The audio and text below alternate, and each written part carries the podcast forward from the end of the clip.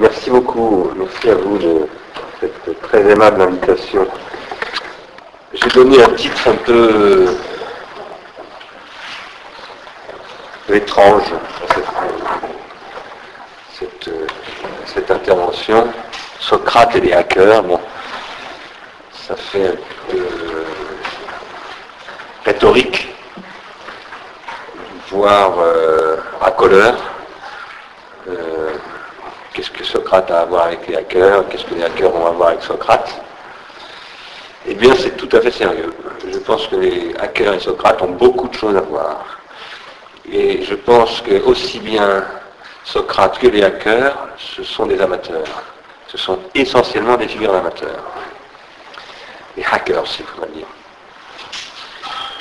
Euh, j'essaierai de dire pourquoi et en quoi. C'est une manière de poser que la philosophie est avant tout un amatorat. Euh, presque comme on pourrait dire, euh, la traîtrise est un sacerdoce, c'est-à-dire un engagement. et c'est bien comme ça que Socrate se définit. Socrate se définit comme un amateur, et non seulement Socrate, mais la philosophie en général, parce que c'est ce que veut dire la philosophie. Littéralement parlant, la philosophie, ça, ça doit se traduire par amateur de sagesse. Puisqu'un amateur, qu'est-ce que c'est qu'un amateur? Au XXe siècle, un amateur, c'est un, c'est un résidu, on pourrait dire. Hein. c'est un, c'est un être mineur euh, en voie de disparition. Pour tout dire, euh, dédaignable, pour ne pas dire méprisable. L'amateur est profondément dédaigné. Euh, mais ça, c'est une réalité récente qui a plusieurs causalités d'ailleurs, qu'il faudrait étudier en détail. Nous nous y sommes penchés à l'Institut de recherche et d'innovation en invitant euh, Jacqueline Lichtenstein, qui est quelqu'un que vous auriez pu inviter d'ailleurs ici, invitant Laurence euh, Allard. La Jacqueline Lichtenstein, c'est une historienne, enfin c'est une philosophe, euh, spécialiste d'esthétique, mais aussi grande historienne du XVIIIe siècle, XVIIe, XVIIIe, et qui a beaucoup travaillé sur la figure de l'amateur, qui au XVIIIe siècle, ça commence même au XVIIe siècle, est un personnage officiel. Euh, l'amateur au XVIIe siècle, c'est un représentant du roi. L'amateur, c'est celui qui aime. Et c'est non seulement celui qui aime, mais celui qui sait aimer.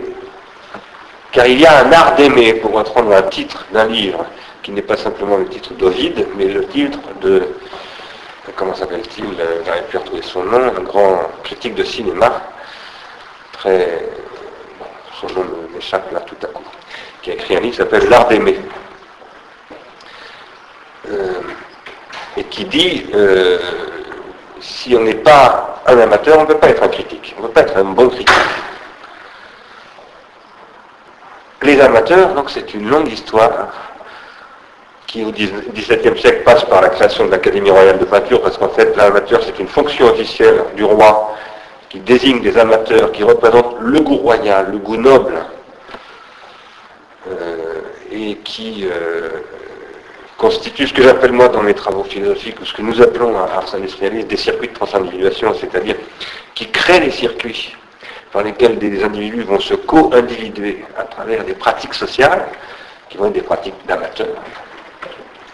Mais en fait, ça remonte à bien avant, si on veut comprendre ce qui se passe avec l'Académie royale de peinture au XVIIe siècle en France, il faut aller en Italie, puisque ça passe par l'Italie, la Renaissance, ça passe par les Médicis, qui sont de grands amateurs, des collectionneurs. L'amateur, à ce moment-là, essentiellement un collectionneur, mais pas seulement. Le baron de Kélus, par exemple, dont Jacqueline Liechtenstein a beaucoup parlé, qui est un personnage très important, c'est le, le représentant du roi en 1745, qui va avoir un conflit frontal majeur avec Denis Diderot. Denis Diderot qui va lui dire, mais pourquoi vous prenez-vous, vous les nobles, moi qui suis qu'un marchand de tableaux, un pauvre roturier, je suis plus capable que vous de parler de la peinture, parce que de toute façon, pour parler de la peinture, ce qu'il faut, c'est une tête, il faut être un lettré. Et il n'y a pas besoin de faire de, la peinture en amateur. Or, Kellus, lui, disait, pour pouvoir regarder la peinture, il faut la copier. Si vous ne copiez pas un tableau, vous ne pouvez rien en dire. Il, donne un exemple d'un tableau de Raphaël.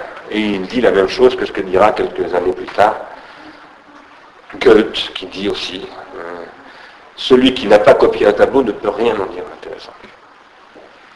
Alors, euh, c'est un sujet évidemment qui peut faire discussion, mais quoi qu'il en soit, ce que je veux vous dire, c'est que la question de l'amateur, c'est une longue et compliquée histoire qui passe par le XVIIe siècle, lui-même renvoyant au Médicis et à la Renaissance, etc. Vous connaissez l'histoire de Giotto, comment il est devenu Giotto. Hein. C'était un petit, d'après la légende de Vasari, hein,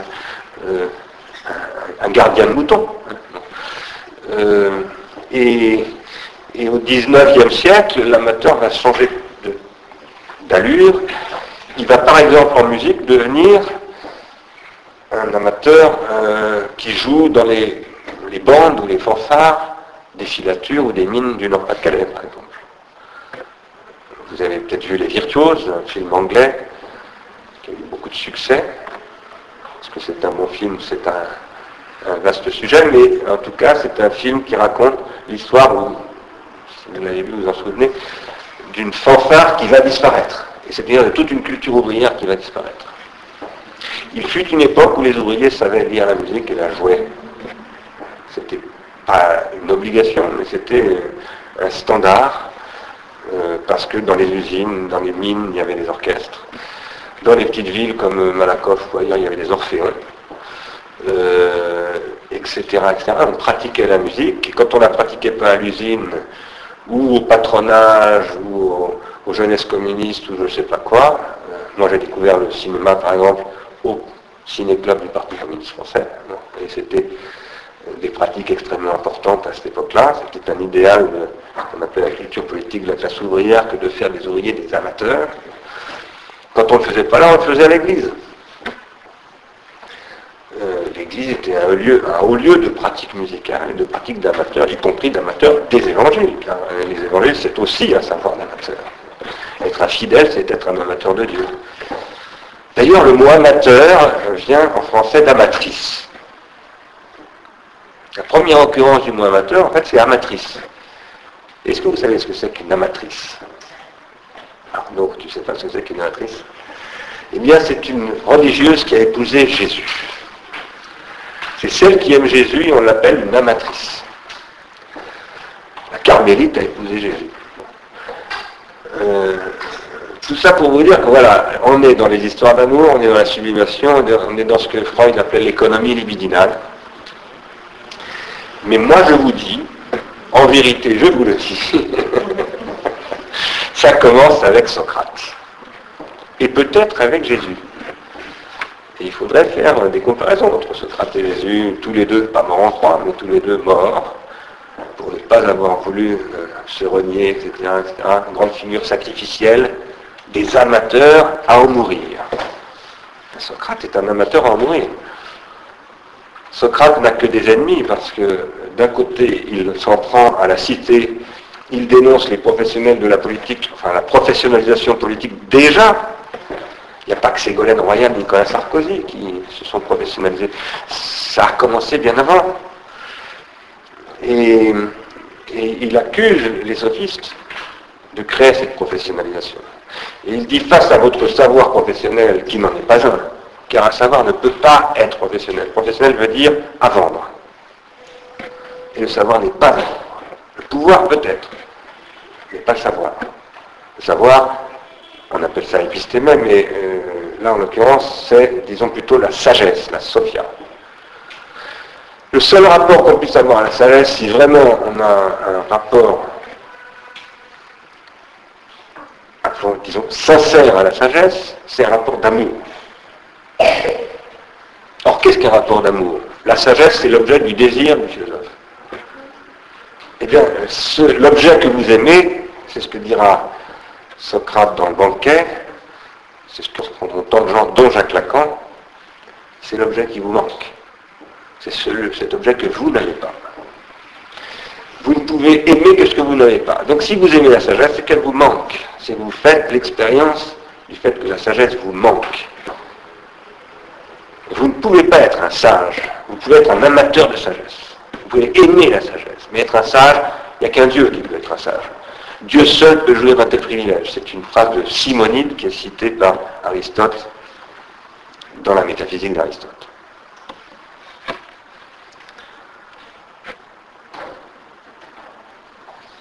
Alors, ceci pour introduire mon titre, Socrate et hackers.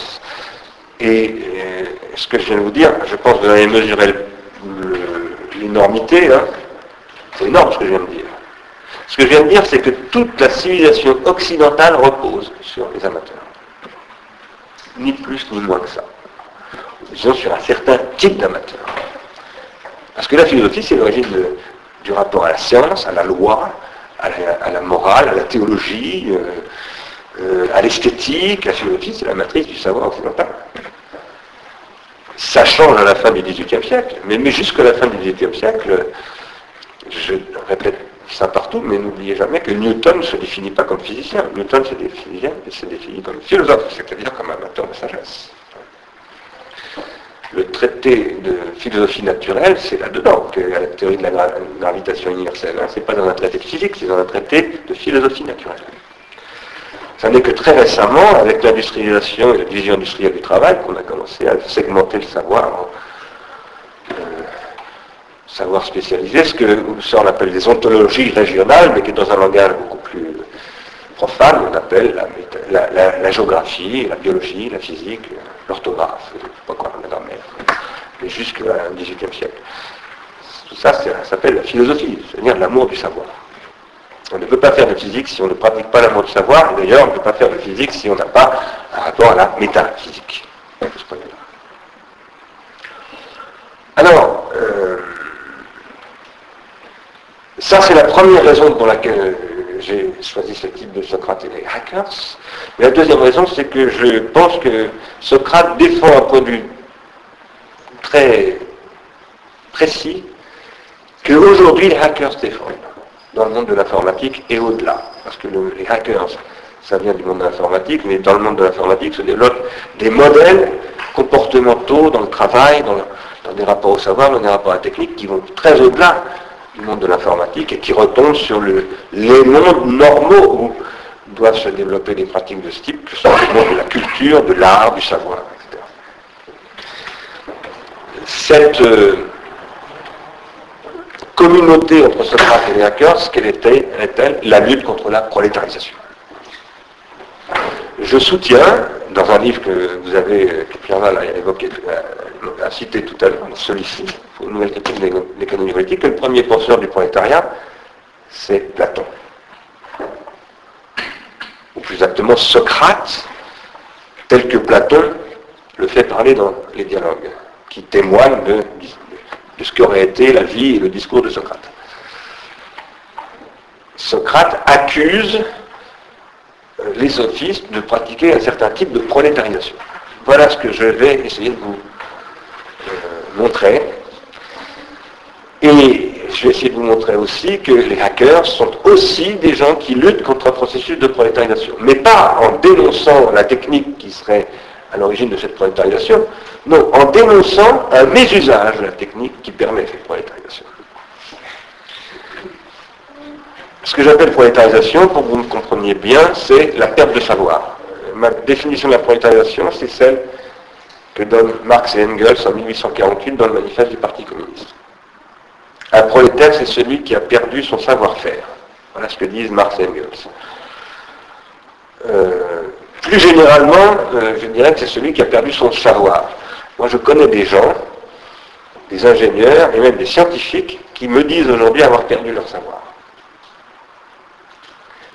Euh, je connais d'ailleurs des ingénieurs qui, reçoivent des formations en physique, par exemple. J'en forme moi-même. Et quand je leur parle de la théorie de la métastabilité, ils ne connaissent pas.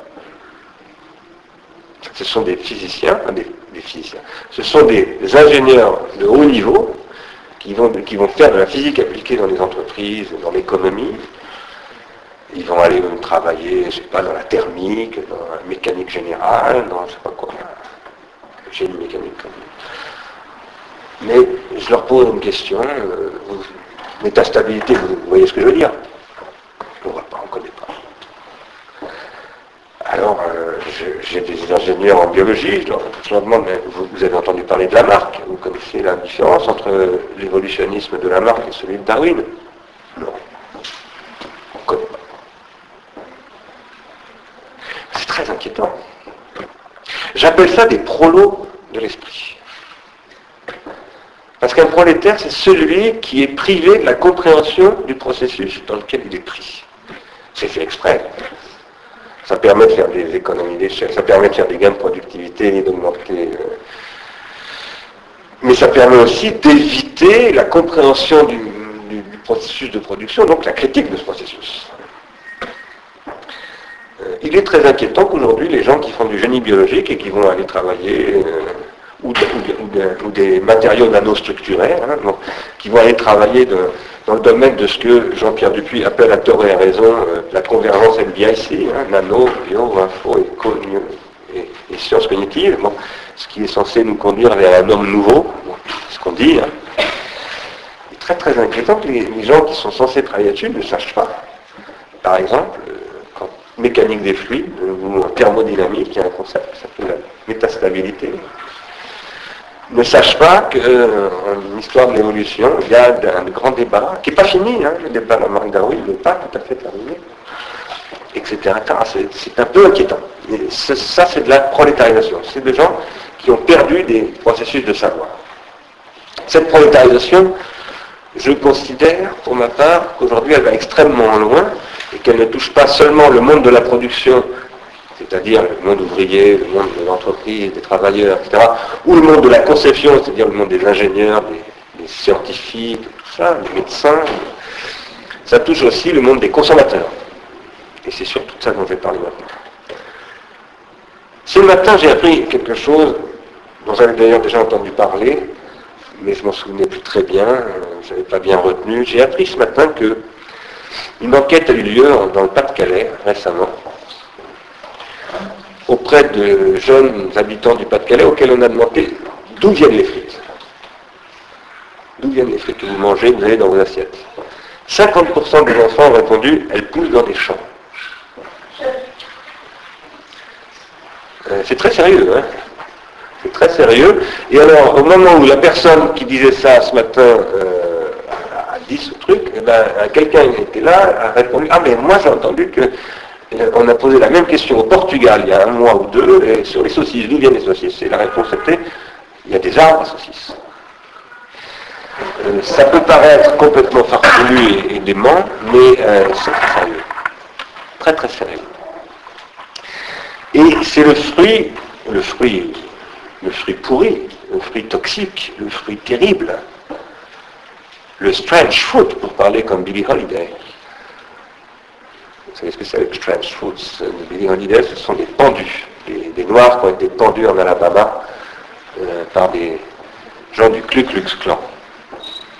Ce sont les fruits, ces réponses de ce que nous appelons, Arsène signaliste, maintenant un processus de désapprentissage. On nous parle d'une société de la connaissance, d'une société du savoir, d'une industrie de la connaissance, etc. C'est le programme officiel de l'Europe. C'était ce qu'on appelait la stratégie de Lisbonne. Portugal. On nous dit on va développer une société de la connaissance, mais c'est un processus de dénégation, comme on dirait en psychanalyse. Parce qu'on est, est une société qui détruit la connaissance, qui détruit le savoir. Quand les enfants sont capables de vous dire à 50% des enfants interrogés, les frites, ça pousse dans des champs, c'est-à-dire qu'ils n'ont pas conscience du fait que c'est les processus industriels qui les produisent, etc. Sinon, à la limite, ils ne savent même pas ce que c'est qu'une pomme de terre et comment ça pousse il y a quelque chose de très très grave qui se produit. C'est un processus de désapprentissage, mais j'appelle ça la prolétarisation généralisée. C'est une énorme perte de savoir. Alors, pourquoi est-ce que je suis là ce soir euh, Dans cette initiative qui, a été prise par euh, cette maison des arts et, ce centre culturel et, qui me réjouit. Eh ben, je suis venu d'abord parce que je trouve ça extrêmement bien, cette initiative. Et je pense qu'il faut euh, s'y intéresser, la soutenir, et par ailleurs, c'est ce que je disais à Pierre Vaillant tout à l'heure, ce que je lui redisais, parce qu'on en a déjà parlé il y a un mois ou deux, euh, il n'y a pas qu'ici qu'il se passe des choses comme ça. Euh, il se passe quelque chose du côté des amateurs. Il se passe quelque chose du côté de ceux qui ne veulent plus être des prolétaires. De ceux qui ne veulent plus vivre sans savoir. Parce qu'une vie sans savoir, c'est une vie sans saveur. Savoir, ça vient de sapere. Et le mot sapere est aussi la radicale de sapide. Ce qui a du goût, c'est ce qui est donné par du savoir. Les choses qui ont du goût n'ont pas. Qu'est-ce que c'est que le goût? C'est pas simplement un effet physico-chimique sur vos papilles. Il y a un institut de recherche sur le goût et l'odorat qui existe à Dijon, capitale de la Bourgogne et de la grande cuisine et des grands vins en, France. Dans cet institut travaillent euh, beaucoup de, savants. Ils étudient euh, comment se construit le goût, et le goût, c'est pas simplement une affaire physico-chimique, c'est intrinsèquement culturel. Tout le monde, tous les gens qui aiment boire du bon vin, c'est mon cas, savent qu'on apprend à boire du vin, que c'est pas, c'est comme on apprend à jouer au bridge. Et on goûte pas un, un pomme roll ou, je vais prendre un, vin plus complexe, un Saint-Estèphe ou comme ça. Il faut pratiquer. L'être humain est un être qui apprend. Il apprend absolument tout. Il apprend à ne pas faire pipi dans, son, dans, sa culotte.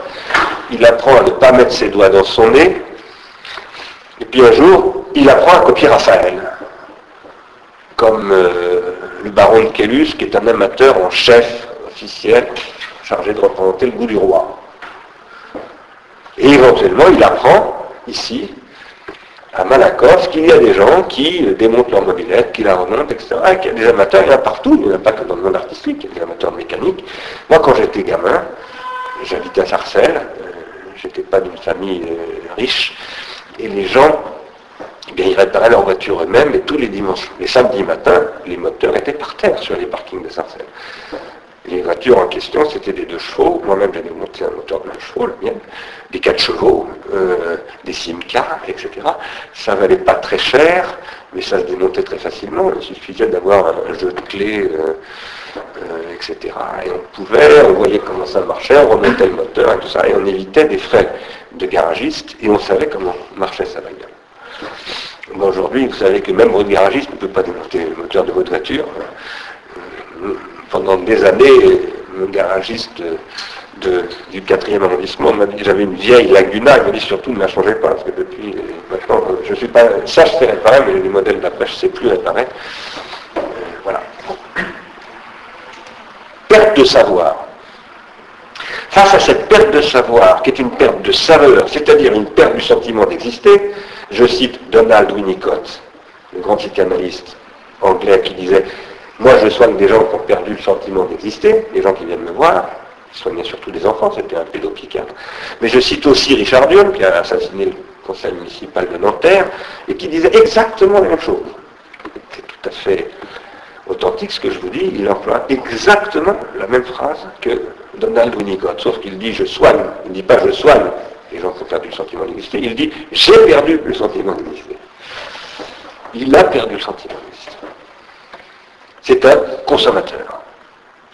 Un pur consommateur. Il est condamné au consumérisme, c'est-à-dire à la perte de tout savoir, c'est-à-dire à la perte de toute saveur. Et du coup, on va être obligé de lui injecter, d'ailleurs, de, de l'impetus, de de l'incitation à la consommation par des voies qui vont devenir, non plus celles de l'amateur, mais celles du consommateur, c'est-à-dire la pulsion de consommation. Parce que le consommateur, à la différence de l'amateur, le consommateur n'a plus de libido. Le consommateur qui est arrivé au dernier stade de la consommation, hein, le vrai consommateur, consommateur parfait, c'est celui qui, à peine il a consommé un objet, le jette à la poubelle. Alors cet objet, ça peut être des frites, ça peut être euh, euh, une, paire de, collants, ça peut être une automobile qu'il faut jeter, ça peut être un Blackberry, mais ça peut être aussi une femme, un homme, un enfant. C'est la consumérisation généralisée. Et cette consumérisation généralisée, eh elle conduit à une jetabilité généralisée. Et un dégoût de soi. Parce que finalement, à un moment donné, ce conservateur s'aperçoit finalement rien ne lui appartient. C'est lui qui appartient aux choses. Ce ne sont pas les choses qui lui appartiennent. Et à partir de là, il a le sentiment euh, de ne plus avoir de savoir ni de saveur. Et il, se met à aller mal. C'est le consommateur d'aujourd'hui. C'est le consommateur qui est maintenant étudié dans les hôpitaux, à Paris même, qui est le consommateur addict, l'addictif. Ça n'est plus un être qui est dans une économie libidinale, c'est un être qui est dans une économie pulsionnelle. Et ce qui est grave, c'est que face à ce consommateur pulsionnel, il y a un spéculateur pulsionnel, tout aussi pulsionnel. Et ça installe une économie générale qui est l'économie du capitalisme pulsionnel, et ça provoque 2008. Alors, tout ça pour vous dire que pour moi, la question de l'amateur, c'est une question éminemment économique et politique. C'est une question d'économie libidinale, mais aussi d'économie des subsistances, et que s'intéresser aux amateurs, ce qui est mon cas, c'est pour ça que je suis là, c'est s'intéresser à une nouvelle question d'économie politique. Dans la société contemporaine, est en train de ressurgir une figure de l'amateur. Elle ressurgit par toutes sortes de voies. À travers des initiatives comme celle qui a lieu ici même, à Malakoff, à travers d'autres initiatives comme celle dont je vous parlais tout à l'heure, le Wallis Institute de San Francisco a fait il y a deux ans ou trois ans maintenant avec Ralph Rugoff, qui est un grand commissaire anglais d'art contemporain, une exposition qui s'appelle Amateurs, et qui a présenté des artistes américains d'art contemporain, des artistes connus. Le catalogue existe, si vous intéresse, je vous en donnerai les références, on le trouve aux États-Unis, mais j'en ai un exemplaire, qui sont des artistes qui disent, de toute façon, le seul artiste qui soit véritablement artiste, c'est un artiste amateur. Et nous-mêmes, d'ailleurs, nous sommes devenus des amateurs parce que maintenant, on ne nous apprend plus à faire de la photo, à faire de la vidéo, à peindre, à dessiner, etc. On fait tout ça en amateur. Et finalement, ce qui nous intéresse, c'est les travaux d'amateurs. Et il cite, Rougoff, une phrase que je vous lirai tout à l'heure, de Andy Warhol, qui disait déjà ça dans les années 50 ou 60. Cela étant, ces nouvelles figures d'amateurs qu'on trouve dans toutes sortes de domaines artistiques, euh, mais aussi euh, industriels, et pas simplement chez les hackers et les gens de l'industrie par exemple avec ce qu'on appelle les Fab Labs, qui sont des, pratiques maintenant de ce que j'appelle les nouveaux, moi j'appelle ça les nouveaux bricoleurs, on en a parlé à l'IRI dans un colloque qu'on organisait dans les entretiens du nouveau industriel sur les objets communicants, les objets Internet où il y a des gens qui se mettent à développer des, ateliers de production industrielle en amateur, en utilisant les possibilités nouvelles qu'ouvrent les terminaux comme les imprimantes 3D et toutes ces choses-là, et des technologies qu'on appelle les technologies de SPIME, c'est-à-dire de Spice and Time, qui sont des espèces de partitions d'objets qu'on peut concrétiser avec des terminaux qui sont là pour ça. Toute une nouvelle modalité en train de se développer qui fait apparaître des amateurs nouveaux, des bricoleurs nouveaux, des néo-bricoleurs, on pourrait les appeler, avec parfois d'ailleurs des néobricoleurs un peu inquiétants, qui font de la biologie de synthèse. Vivagora en a beaucoup parlé, avec euh, Dorothée Benoît Bros, j'ai toujours du mal à prononcer son nom, euh, et même des amateurs qui font des bombes atomiques. Hein. Euh, ça existe aussi. Mais il y a quelque chose qui se développe là. Et ça se développe contre quoi? Eh bien, je dirais d'abord dans le domaine artistique contre un état de fait qui a conduit, après peut-être un dévoiement de la pensée d'André Malraux, tout à coup je reviens brutalement dans le monde petit de la culture. Je dis petit parce que la culture c'est un tout petit monde, ce qu'on appelle la culture au sens français du terme, la culture du ministère de la Culture. Ça touche un tout petit monde, un petit pourcent de la société ou de quelques petits pourcents de la société.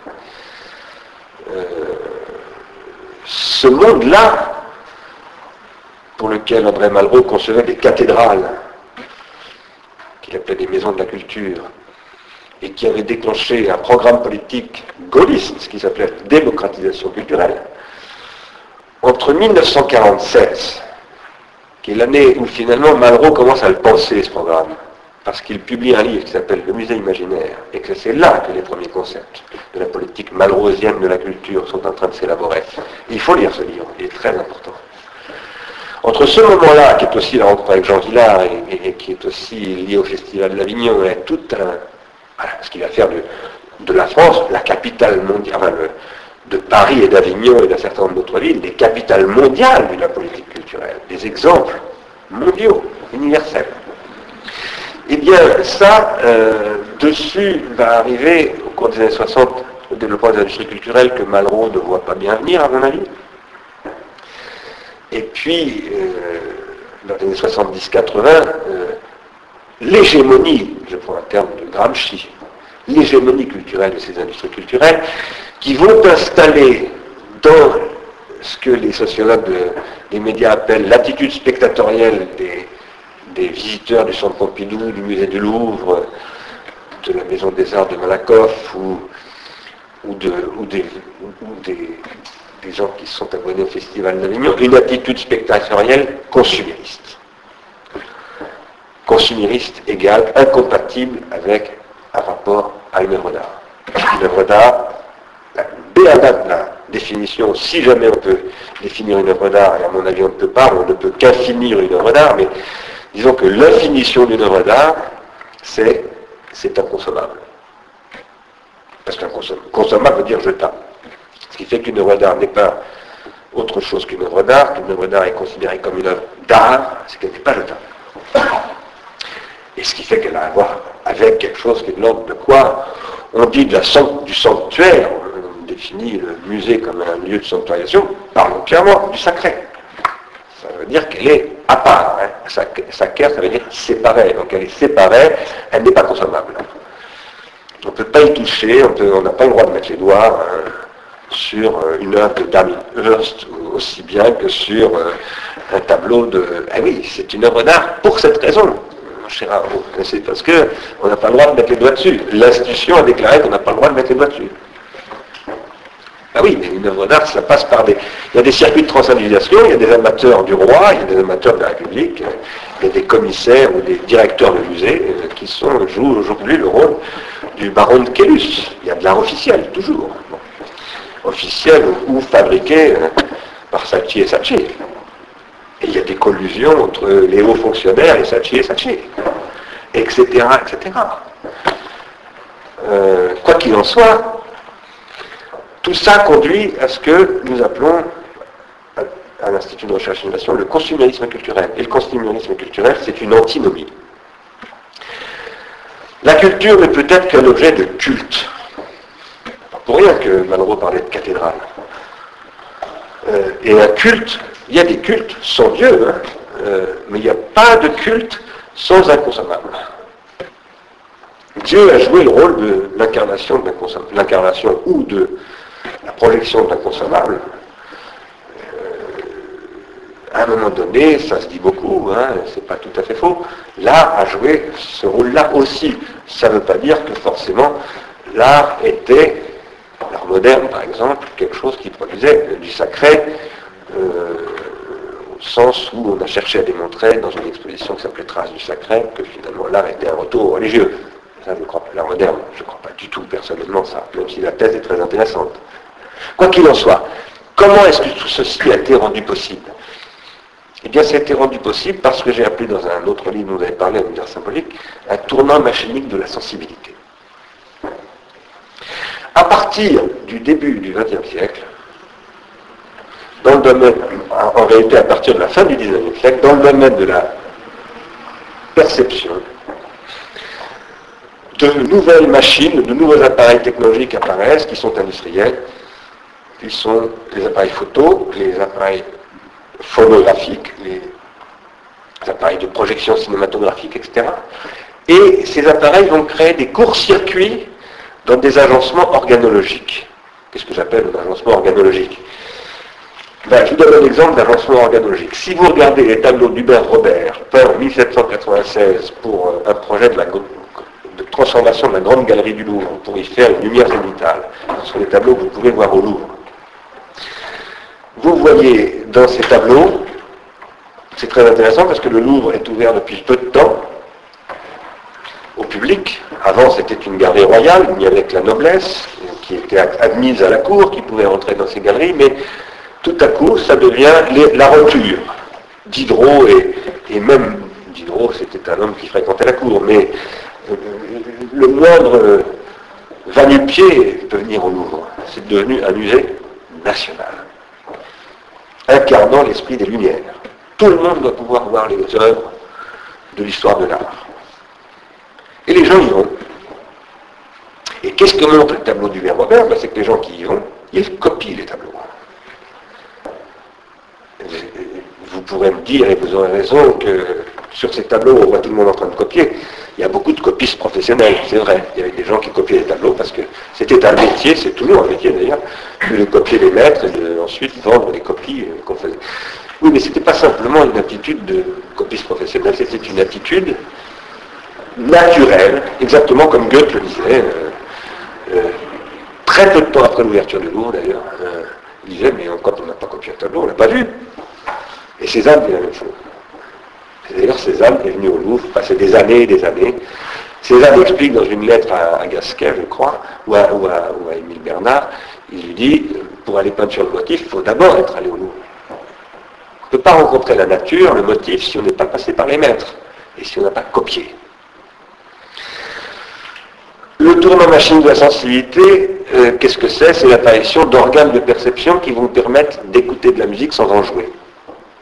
C'est ce que dit en 1937 Bella Bartok, en expliquant que si vous avez la radio chez vous, la radio en 1937 est commence à être assez répandue, euh, Bartok dit c'est très bien, vous pouvez écouter un concert, mais une condition c'est d'avoir la partition sur les genoux pour la lire en même temps que vous écoutez à la radio. Le son est de toute façon affecte à la radio, et en plus, une musique ça se regarde. Ça se regarde à la fois comme façon de jouer et comme partition.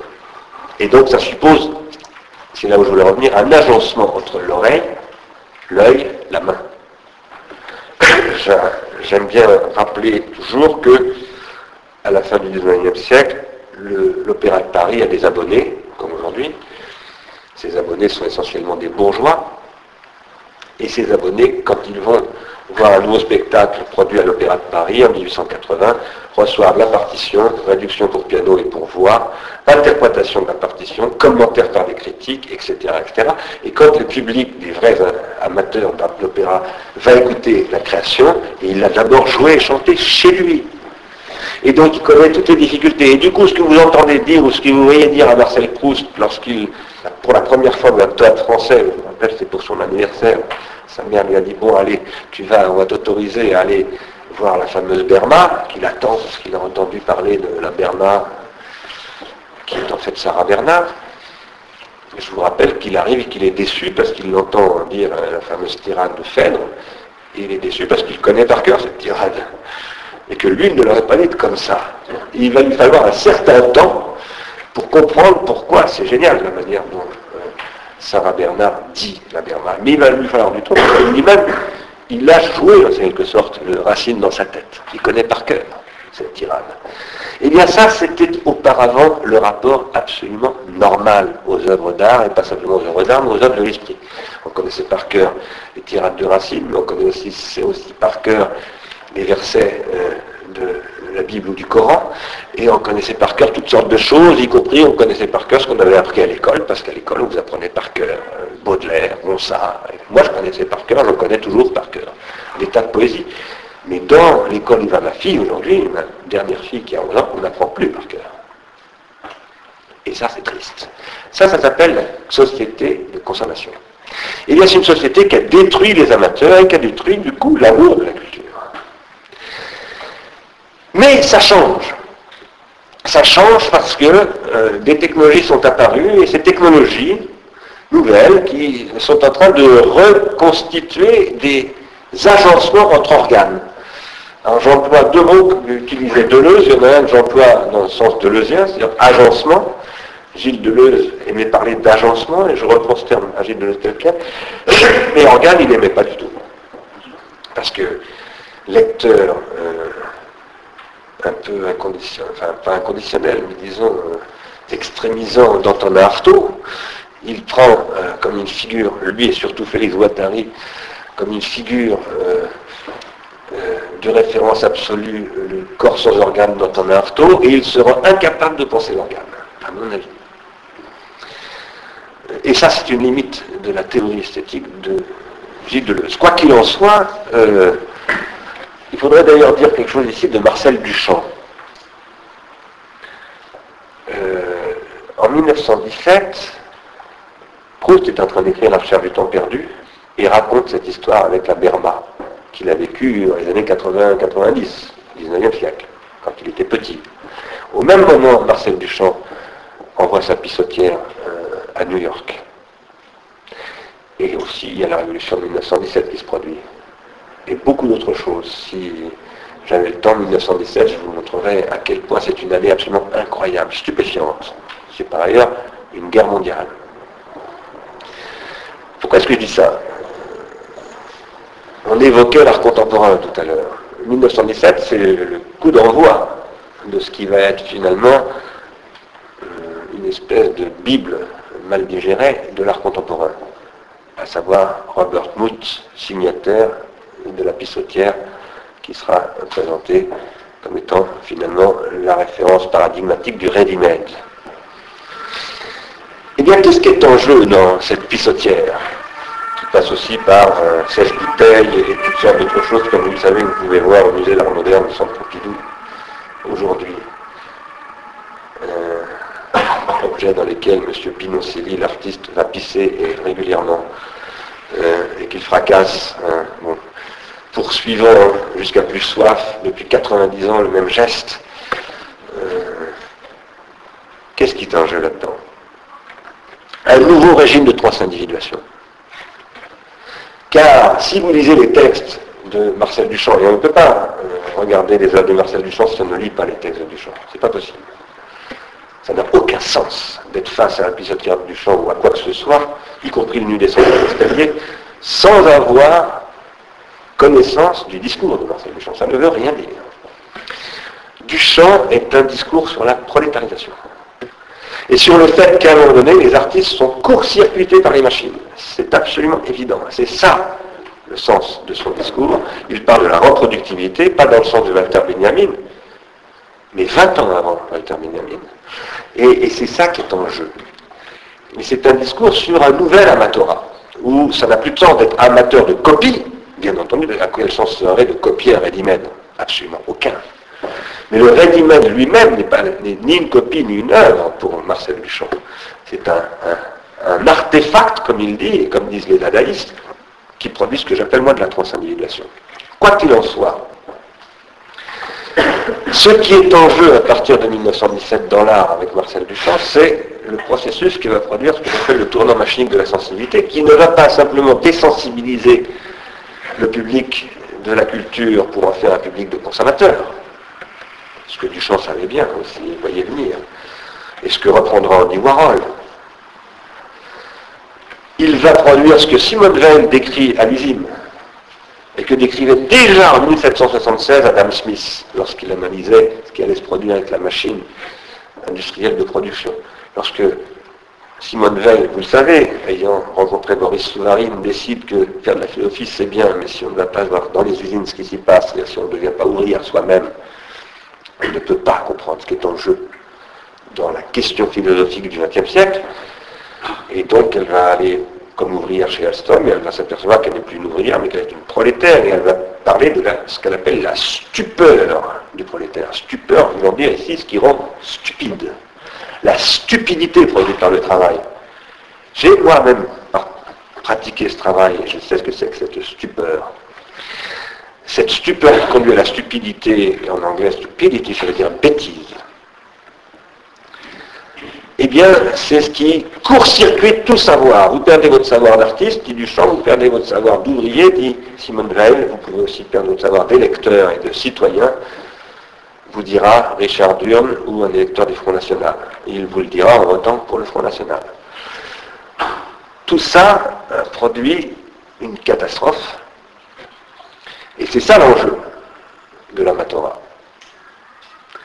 Cela étant dit, il y a des amateurs. Et c'est pour ça que euh, il va falloir que je m'arrête parce que je vous avais dit faites-moi signe quand j'approche de l'heure, mais il faut que je m'arrête parce que normalement je devrais m'arrêter maintenant si je respectais c'est pour ça que tout ce que je dis là euh, n'est pas absolument désespérant. Euh, c'est dur, c'est très radical même, c'est extrême, c'est extrêmement dur, extrêmement lourd à porter, mais ça n'est pas désespérant. Ce n'est pas désespérant parce que, sans qu'aucun intello dans mon genre, sans qu'aucune institution ou commune comme Malakoff ou centre d'art, etc., ne l'ait voulu, des pratiques d'amateurs se développent aujourd'hui. Elles se développent toutes seules. Elles sont ambiguës. Il ne faut pas angéliser les pratiques d'amateurs. J'ai fait un colloque il y a deux ans à Tokyo sur les amateurs, à l'invitation de mon ami Hidetaka Ishida, qui est un spécialiste de l'osium au Japon, qui a écrit un très beau texte que je vous passerai si ça vous intéresse, sur l'osium dans la culture zen bouddhiste des Japonais, et qui a été inventé avec la cérémonie du thé. Euh, je vous raconterai ça si ça vous intéresse plus tard. Euh, Hidetaka Ishida, qui est aujourd'hui le doyen de l'université de Tokyo, m'a invité à faire un colloque sur les amateurs. Et j'ai tenu des discours un petit peu du genre de ce que je vous raconte là, de façon un peu plus académique. Et là, il m'a répondu, oui, mais nous, on va vous présenter des exposés sur les ikikomori et les otaku.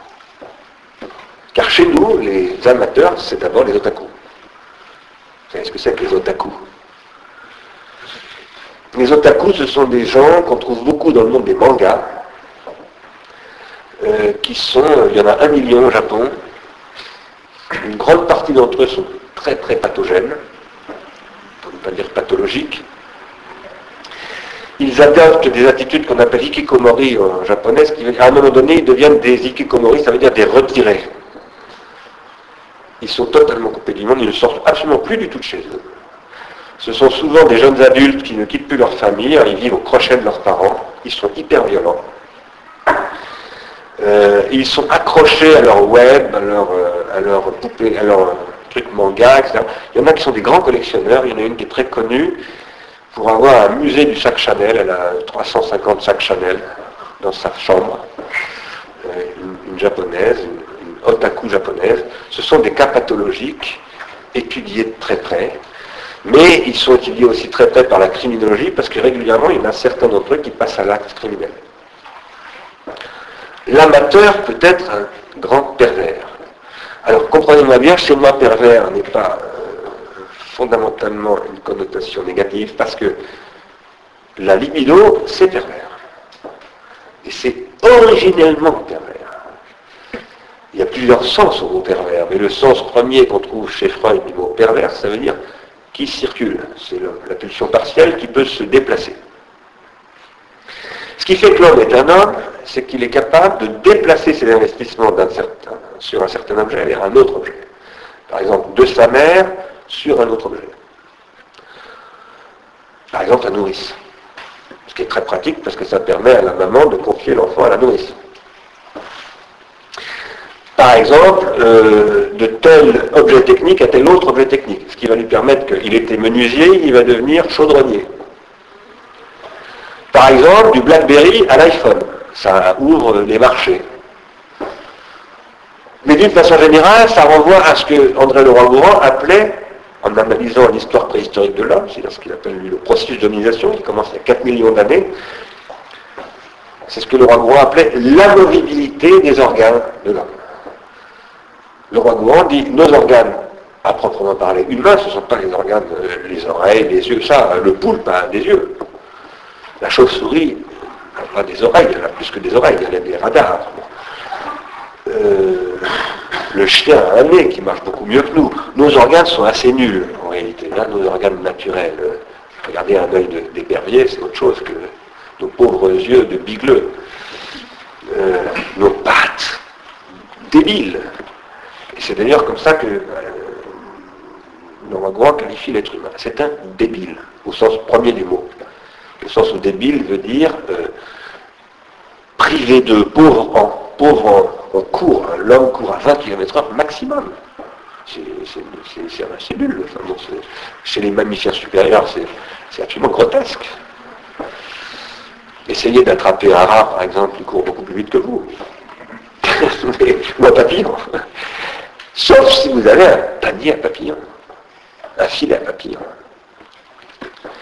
Eh bien, les, nos organes, c'est ça. Ce sont les filets à papillons, ce sont les flèches qu'à partir de Néandertal, on fabrique extrêmement bien et qui volent à 350 km/h, ce qui fait que vous pouvez très bien attraper une gazelle qui court un tout petit peu moins vite qu'un guépard, à 100 km/h.